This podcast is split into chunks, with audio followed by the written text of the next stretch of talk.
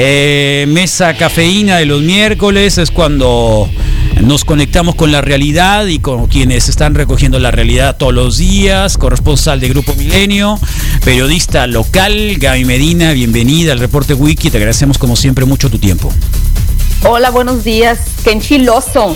Ah, tú también dices enchiloso, ¿ves? Sí, no, Misael dice jitomate, pues. Entonces dice, dice, eh, ¿cómo se llama? Corcholata, eh, casco, para decir los envases. Pues. No, no, para nada, no, para nada. Cubeta. No, cubeta, no para nada, agujetas, todo ah, eso. Azotea. Y es muy, es muy, es muy interesante, pues, porque pues hay diversidad, ¿no? Y de eso se vuelve más divertido el mundo cuando hay diversidad, ¿que no? Por supuesto que sí. Me da mucho gusto saludarlo. Igualmente, Gaby. Igualmente, Gaby. Bienvenida, Gaby. ¿Eh? ¿Cómo andan las pues, cosas? Pues fíjate que hoy no, no me gustaría eh, dejar pasar un, pues una situación muy importante para Sonora, una situación muy importante para eh, la memoria, para la justicia, para este es pues para la lucha contra la corrupción, que son los seis años ya del derrame en el río Sonora, esta mm, lucha que ha venido dando la comunidad del río Sonora durante seis años. Mañana se cumplen seis años del desastre del río Sonora y la verdad es que la justicia, como en tantos casos, no ha llegado. Fue el 6 de agosto de, de 2014 hay que recordar, fueron 40 mil metros cúbicos de lixiviados de sulfato de cobre acidulado que se vertieron en el arroyo Tinajas y pues terminaron en el río Bacanuchi y en el río Sonora. ¿Qué pasa en el río Sonora? No hay respuestas.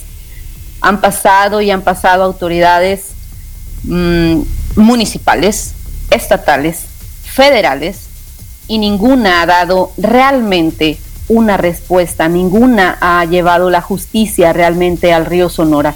Te cuento, el año pasado me tocó hacer eh, una serie de reportajes especiales, tres reportajes especiales sobre la situación del río Sonora. Estuvimos por allá visitando los, los pueblos del río. En esta ocasión, pues por la misma situación que vivimos de la pandemia, no fue posible, no es posible, eh, no fue posible trasladarnos hacia allá y, y hacer el trabajo de reportería pero te cuento que la situación del año pasado sigue igual todavía. Eh, ¿Qué encontramos? No existe una certeza, porque hemos platicado también este año, obviamente, con, los pobladores, con los que están en la lucha también. No existe aún una certeza de que la gente esté eh, comiendo, esté alimentándose con productos que no estén contaminados no existe una certeza, sobre todo del agua que beben, del agua que les llega a sus casas. En el río Sonora, cuando ocurrió el derrame, no conocían lo que era agua purificada, no conocían ese gasto de estar comprando agua purificada. Y a partir de ahí, hay gente que hasta se tiene, o sea, se tiene que seguir bañando con agua purificada, porque el agua de los pozos no es no tiene la certeza de estar realmente limpia a seis años del derrame. Hay muchas promesas incumplidas, se fueron bajando cada vez más la cantidad de potabilizadoras que se iban a hacer en los diferentes pueblos. De una cantidad que se había dicho fueron menos. Al final, te puedo decir que solo hay una potabilizadora, una planta potabilizadora grande eh, eh, establecida pues en un lugar. Los demás pueblos tienen plantas móviles y el año pasado conocimos una de esas plantas móviles. ¿Cómo son esas plantas móviles de la marca eh, Rotoplas, que además hay que decirlo, esa marca fue la que llenó de, de, este, de tinacos las casas del río Sonora, pero hay que saber que esa marca era propiedad del el hermano, si no me equivoco, del hermano de Rodolfo Lassi, que era el de el de la Conagua, creo, de la Semarra. Déjame lo, checo, porque ahorita ya entre la presa Pilares, que ahorita vamos a hablar de eso, y esta, nos andamos ahí, andamos con esta información. Pero bueno, era el hermano de un funcionario de primer nivel, del encargado del fideicomiso Río Sonora, eso sí te puedo decir, era el encargado pues del fideicomiso Río Sonora y fue a quien se le compraron todos los tinacos de los que se llenaron ahí las casas del Río Sonora. Bueno, creo, que es con agua, ¿no? Potabilizadoras. Creo que es la con ¿no? Sí, creo que es la con agua. Sí, la con agua. Bueno, eh, eh, eh, estas potabilizadoras, ¿qué son? Son carritos móviles, son unos aparatos que ponen en algún lugar de, de los pueblos ¿Saben quién se encarga de eso? Pues el primer, el primero que encuentren ahí que se quiera aventar la responsabilidad de estar yendo a echarle cloro al agua, de estar yendo a clorar esa maquinita. Y a nosotros nos tocó, por ejemplo, visitar la que se acababa de poner esos días, porque ya hacía cinco años y no se, había, no se habían puesto las potabilizadoras. Eh, en Aconchi, por ejemplo, estaba una guardada ¿De qué te sirve una potabilizadora guardada en la presidencia municipal? Bueno, esta que les digo que nosotros conocimos estaba en San José de Babiácora. El encargado de la, de la potabilizadora era un señor cuya experiencia para manejar esa máquina era haber trabajado en una maquiladora. Pues era de moverle botoncitos, nos dijo, literalmente, de moverle botoncitos. Aquí me dijeron que se le mueve aquí y aquí que se le mueve acá. ¿Cuál fue el resultado? La gente no consumía el agua de todos modos, porque tenías que ir a llenar tus garrafones, tienen que ir a llenar los garrafones a esa planta móvil y en realidad sabía a cloro, pero horrible. ¿Por qué? Porque no había ni siquiera un control para garantizar que el agua que eh, pues que se trataba en esas pequeñas potabilizadoras eh, tuviera bien clorado el nivel, pues tuviera bien el, nivel de clorado para que la gente la consumiera. Gaby, pues no la consumía. Sí, yo, yo digo, el cloro es para matar bacterias, ¿no? Pero, en, este caso, en este caso es cianuro el que había, ¿que no? No, a, eso voy. Ah, además del cloro, a eso voy. Además del cloro, no hay en esas pequeñas plantas potabilizadoras móviles una garantía de que eliminen los metales pesados. Hay solo exactamente. que elimina, exactamente. Sí, que elimina metales pesados y esa no estaba ni siquiera trabajando. Ahora, ahí en San José de Baviácora también, eh, fuimos a visitar, fuimos a conocer el, el, pozo y la gente nos contó que cuando, cuando vino el derrame, iban a construir un pozo nuevo porque ese pozo estaba muy cerca, pues, de, la cuenca del río, muy, muy cerca del río. Entonces ese pozo se inundó durante el derrame, ese pozo estaba inundado. Después, ¿qué hacen? Les dicen que van a construir un nuevo pozo. ¿Saben lo que hicieron con ese pozo? Lo pintaron literalmente. Nosotros estuvimos ahí, grabamos las imágenes, están en el reportaje que hicimos el año pasado para Milenio Televisión el pozo literal lo pintaron, le pusieron techito nuevo a la casita del pozo y les dijeron, aquí está el pozo nuevo. ¿Cómo crees que a la gente la iban a engañar? La gente no consume esa agua. La gente no puede consumir esa agua, a menos que de plano su situación, que es otro problema económica, no les permita estar comprando agua purificada y tienen que pues arriesgarse, literalmente arriesgarse a perder la vida por una enfermedad eh, mm, durante los próximos años, cáncer, que es lo que muchos dicen ha estado surgiendo cada vez más en, en, las personas de los pueblos del, río Sonora, porque pues no les da tampoco la economía como para estar eh, comprando garrafones de mínimo 15 pesos cada uno, para estar no nada más eh, bebiendo, sino también cocinando con, esa agua. Y muchos bañando a los niños pequeños, que es a los que más miedo les da, pues, que estén bañándose con, con el agua del río. La gente le salen ronchitas. Mm, me tocó ver a una señora, una señora que en su cabeza me decía, es que no me para de salir esta resequedad, esta que no es la resequedad normal, que tú digas, ah, pues es que hay un problema de otro tipo en, en, en su piel. No, no, no es algo que dice ella, esto me empezó en los últimos años y no para, y así le pasa mucho, si me rasco y me sale, o sea, sangrita y demás, decía la señora así con esas palabras, pues, entonces ella no entendía por qué, por ejemplo, el maíz, sus plantas ya no crecían igual que antes, nos llevó a su, a su milpa en donde eh, los, eh, el maíz, por ejemplo, los elotes pequeños, minis, dejaron de crecer como crecían antes, dejaron de, de, verse las plantas, las flores como se veían antes, y si eso se refleja, nos decía ella, en las plantas, en, en, las, en los frutos, ¿qué crees que eso nos está haciendo a nosotros en nuestro cuerpo? Su esposo, de hecho, había fallecido eh, meses antes, también por cáncer, pues. Y aquí el problema es otro. Aquí el problema es quién se anima a de verdad analizar la salud a fondo de, la, de los habitantes del río Sonora. Porque es muy fácil decir, cáncer da en todas partes, o sea, el cáncer surge en todas partes, no nada más en el río Sonora, pero no ha habido realmente algún estudio a fondo que garantice que la salud de las personas no se ha visto afectada. El hospital abandonado en Ures, que luego se convirtió en una pequeña clínica que habían prometido como hospital y después dijeron, ah, no, eh, nunca dijimos que iba a ser un hospital. Dijimos que iba a ser una clínica y es por mientras, porque hubo un contrato y el contrato se venció. Entonces, ha habido muchas promesas incumplidas, eh, el año pasado estuvimos también, fuimos a la reunión que hubo con el secretario de Salud, con Semarnat, estuvo también con Agua en Ures, en el, en el este, Teatro Chovio Ochoa, ahí en, en Ures. Y pues sí, hablaron muy bonito, por supuesto que hablaron muy bonito, dijeron todo lo que no habían hecho las autoridades anteriores, dijeron todo lo que se suponía que ellos iban a hacer, dijeron todo lo que estuvo mal y todas las injusticias que estaban viviendo los pobladores. Los escucharon a todos los que quisieron hablar. Eh, te digo, estuvimos ahí y sí, sí los escucharon, pero hasta ahí quedó. Los escucharon y nada más.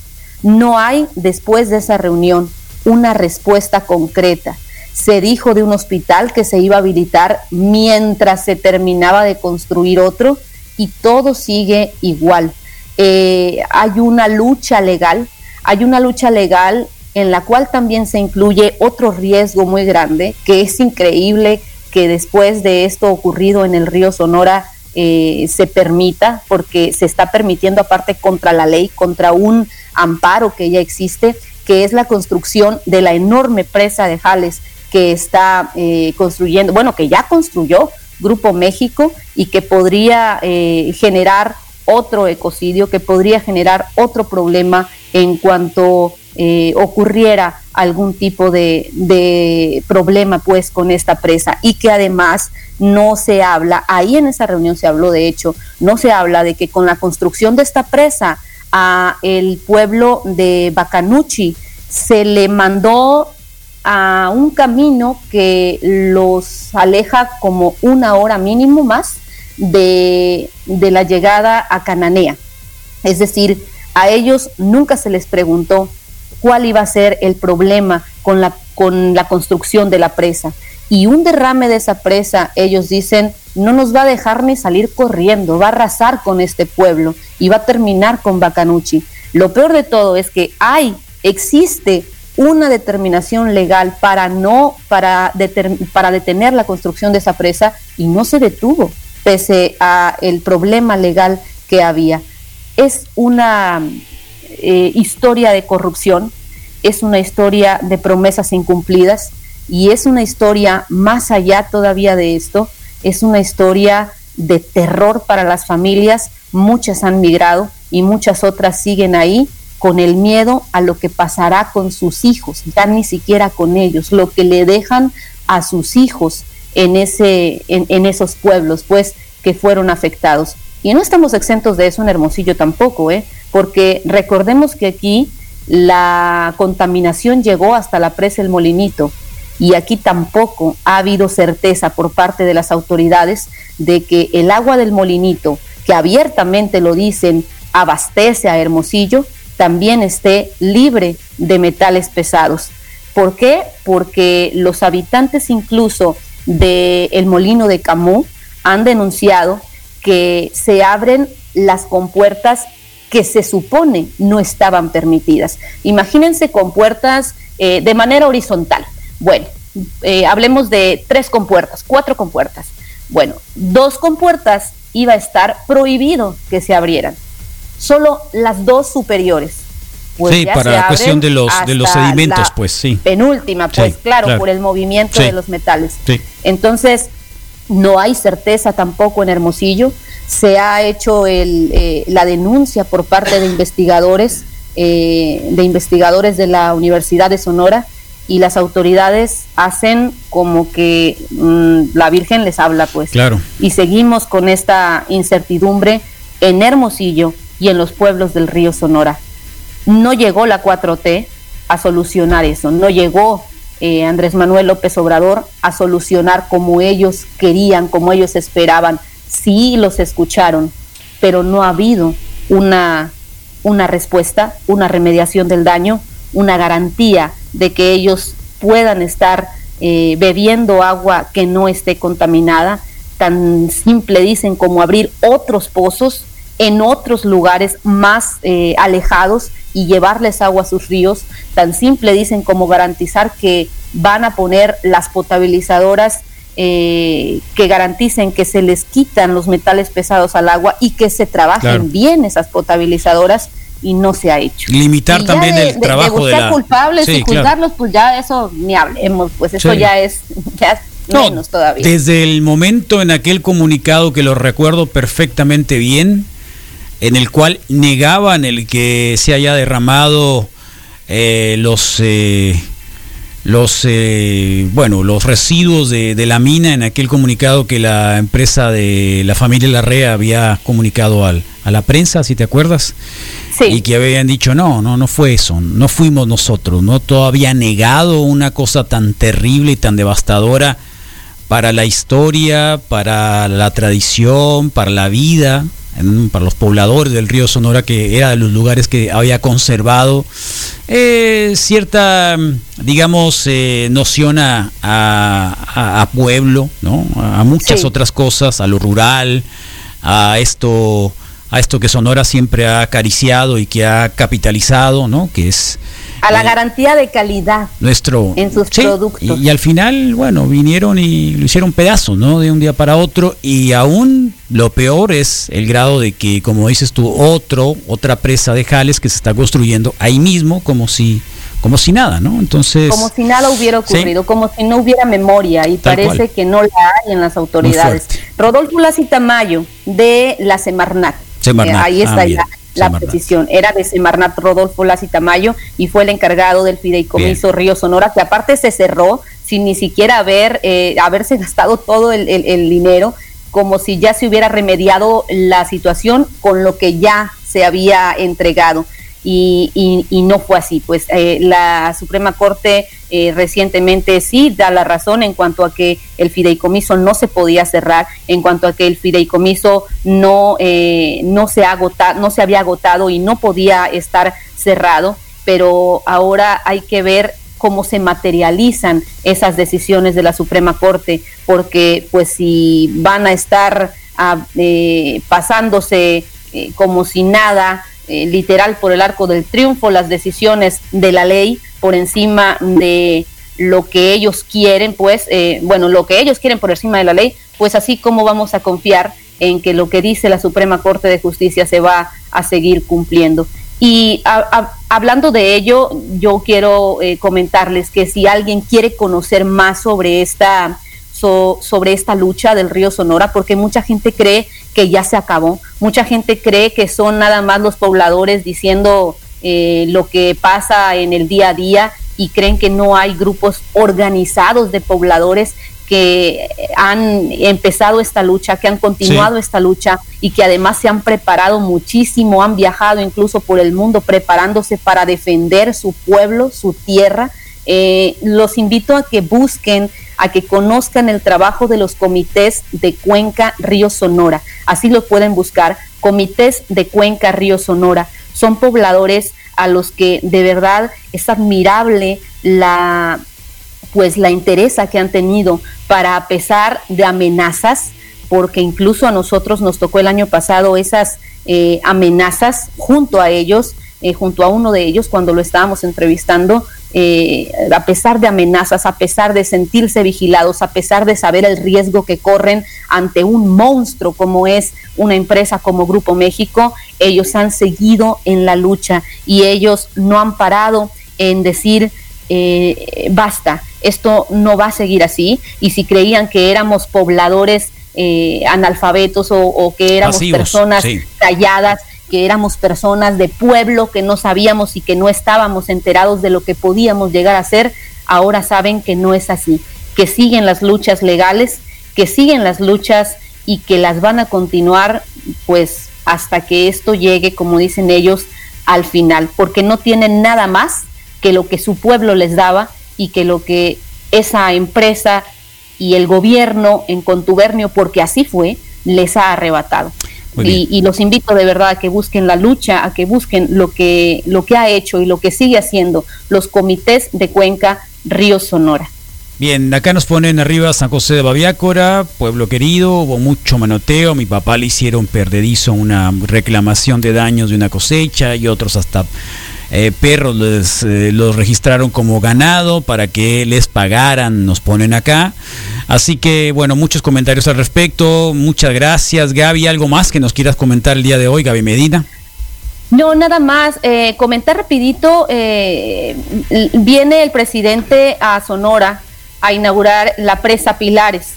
Y hablando de esta situación, de cómo no el gobierno no escucha al pueblo, esta presa Pilares, hay que decirlo, desde el 2002 está envuelta en problemas legales también porque la presa Pilares está siendo una amenaza para el pueblo guarijío. Sí se escucha muy bonito todo lo que hablan sobre lo, lo, que va a hacer bien la presa Pilares en cuanto a que dicen vamos a evitar inundaciones, pero hay un problema muy fuerte que es la falta de información, de comunicación y de darle voz además a el pueblo guarijío ni siquiera se les informó, dicen eh, los habitantes de algunos ejidos ahí del pueblo guarijío, eh, ni siquiera se les informó cuando iban a empezar a, trabajar, se trabajó de noche, eh, no se les informó cuando iba a empezarse a llenar la presa y empezaron ya a desplazarse esos pueblos sin tener una certeza de qué va a pasar con ellos. Ahí también es un problema de promesas incumplidas. Se les dijo que se les iba a dar indemnización, la cual no se les ha dado, no se les ha dado apoyo y creo yo que es eh, increíble que el presidente Andrés Manuel López Obrador venga y anuncie la inauguración de la presa, cuando además él dijo que no iba a hacer ninguna inauguración en su, en su gobierno, y viene a anunciar algo que a todas luces está metido en problemas desde su inicio. Entonces hay que estar pendientes de lo que ocurra hoy, va a ser, la presa Pilares. Sí, hoy va a ser y mañana será la, digamos, la mañanera ahí en Ciudad Obregón. Así es. Hoy van a inaugurar la presa a las cinco y media de la tarde y el día de mañana es la reunión de seguridad y también la, eh, conferencia mañanera en Ciudad Obregón. Así que hoy está el presidente en su séptima visita a Sonora, en su séptima visita al estado de Sonora y eh, pues es, es curioso cómo a seis años del derrame en el río Sonora, en el que no hay justicia, en el que se dice que se escucha, pero no se está atendiendo en realidad el problema, eh, está ocurriendo lo mismo en el sur de Sonora con la presa Pilares. Se dice que se escucha al pueblo guarijío, pero en realidad no se está atendiendo sus problemas y los problemas que les vienen eh, después, después de, de, la ignoración de esta, de esta presa. Gracias Gaby, un abrazo, te mandamos, nos vemos próximo miércoles por acá en el espacio de Sub 95, Gaby Medina, corresponsal de Milenio, colaboradora nuestra acá los miércoles. Gracias Gaby, que estés bien. Un abrazo. Gracias, buen día.